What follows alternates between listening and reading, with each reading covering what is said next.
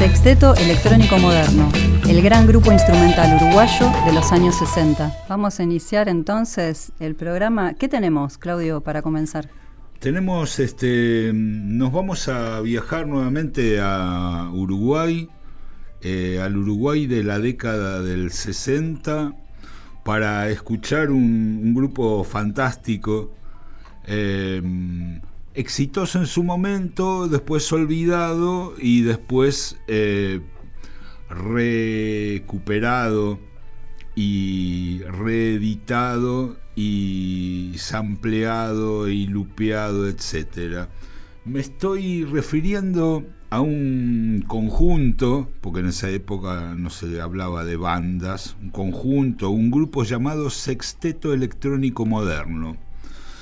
Era un grupo básicamente instrumental, aunque tenían algunos temas cantados, con un sonido bastante, si se quiere, futurista para la época, gracias al órgano Hammond y los efectos de su tecladista, un capo llamado Armando Tirelli, especialista en órgano Hammond, eh, que le dio la impronta al grupo. Eh, la banda existió entre los años 66 y 71, eh, con un prácticamente con la misma formación que con un, con un solo cambio. La formación era, bueno, el mencionado Armando Tirelli en teclados, Yuka Shepard en batería y voz en algunos temas que cantados, Daniel Podestá en vibráfono, Juan Olivera en guitarra, Julio Seoane en bajo, el, el saxofonista original fue Daniel Peña entre los años 67 y 69 y entre los años 69 y 71 fue reemplazado por Humberto Giacometti en, el, en corno y saxo. Eh, un grupo que hacía música instrumental, en algunos casos tocaba eh, los éxitos del momento en versiones instrumentales, mucha música de películas, y también tenía unos temas instrumentales que estaban buenísimos Em, como este que, estamos escuchando de, fondo, que se llama Ensayo de Bosa, un tema del propio Armando Tirelli, eh, bueno, con una gran influencia de, la bossa nova, que era también un sonido muy, muy en boga en la época. Em, tuvieron, editaron, entre esa época tuvieron una, entre los años 66 y 71, tuvieron una discografía bastante abundante.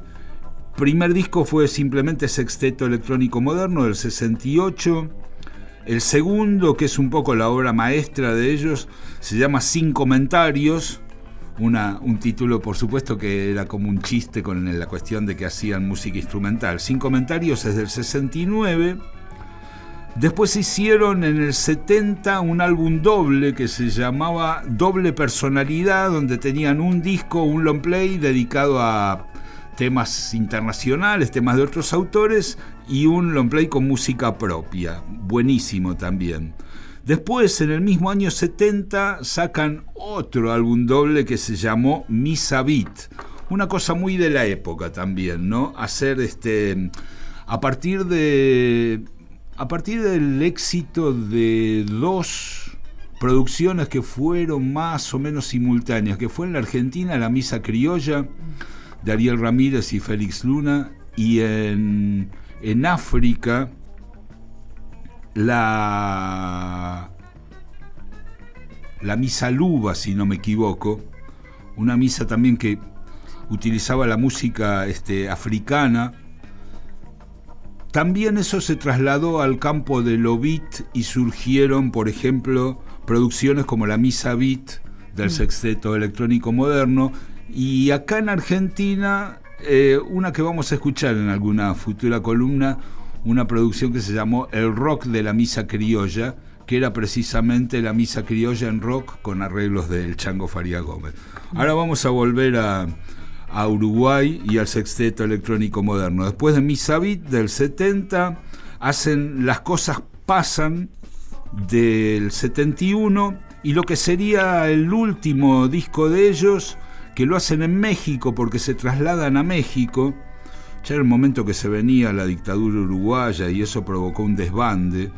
Este, y el último se llamó precisamente Desde México. Todos los discos editados por... Eh, no, todos no. Los últimos discos editados por sello, el sello de La Planta, que era una grabadora independiente uruguaya buenísima, donde también grabó Mateo, por ejemplo. Los primeros fueron por London Records. Aparte de eso, tuvieron varias este, EPs y singles. Y como les decía, tuvieron bastante éxito en su momento y luego fue olvidado porque ¿qué pasaba? Esta música es un poco como lo que hablábamos de, de la música de Arthur Verocai en, en Brasil, que también era más o menos de la misma época. Era, em, era difícil encontrar un nicho estilístico porque mm, la gente del rock no los aceptaba demasiado porque eran como medio no eran demasiado, no eran lo suficientemente rockeros. Y la gente del jazz tampoco los aceptaba porque no eran lo suficientemente jazzeros. O sea que llegaban a un público popular, pero no al público de nicho del jazz y del rock. Y eso hizo que después fueran olvidados. Pero ¿qué pasó? A principios de 2000, cuando surgen todas las nuevas corrientes, el acid jazz, el hip hop y qué sé yo, estos tipos son redescubiertos son lupeados, sampleados por varios de los, de los artistas de la movida electrónica uruguaya y se reedita su material, lo cual promueve incluso una reunión del sexteto electrónico moderno en el 2004 en la sala Citarrosa. Bueno, como les decía, este tema que escuchamos de fondo se llama Ensayo de Bosa y ahora vamos a, escuchar una grabación de perteneciente al segundo disco del sexteto electrónico moderno, sin comentarios, es este tema, Divagando.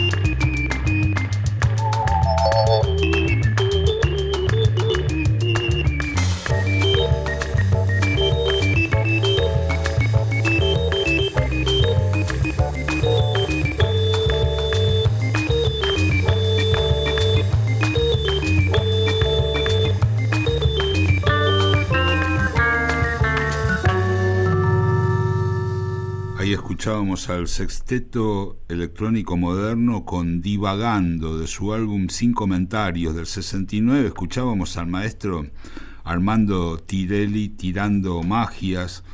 Armando Tirelli después tiene una carrera individual muy interesante. Otro día vamos a escuchar un disco que hizo como solista, que es una obra conceptual que se llama El Solista, de comienzo, el, solista, El Profeta, de comienzos de los 70, basado en la obra homónima de Khalil Gibran. Este, ahora volviendo al sexteto electrónico moderno, bueno, algunos de los, de los grupos salió un, ahí a principios de los 2000 salió un disco de remixes del sexteto electrónico moderno por distintos artistas de la movida eh, montevideana de música electrónica como Lupes, Andrúbal, Bolívar, Daniel Anselmi. Pero nosotros vamos a volver a los originals y tenemos este un tema más del sexteto electrónico moderno, en este caso de un álbum doble muy muy ambicioso que hicieron en el 70 que se llamaba Doble Personalidad. Este, como les decía antes, un disco tenía versiones instrumentales de temas de otros autores y del disco de temas propios vamos a escuchar otro temazo del maestro Tirelli que se llama New Soul.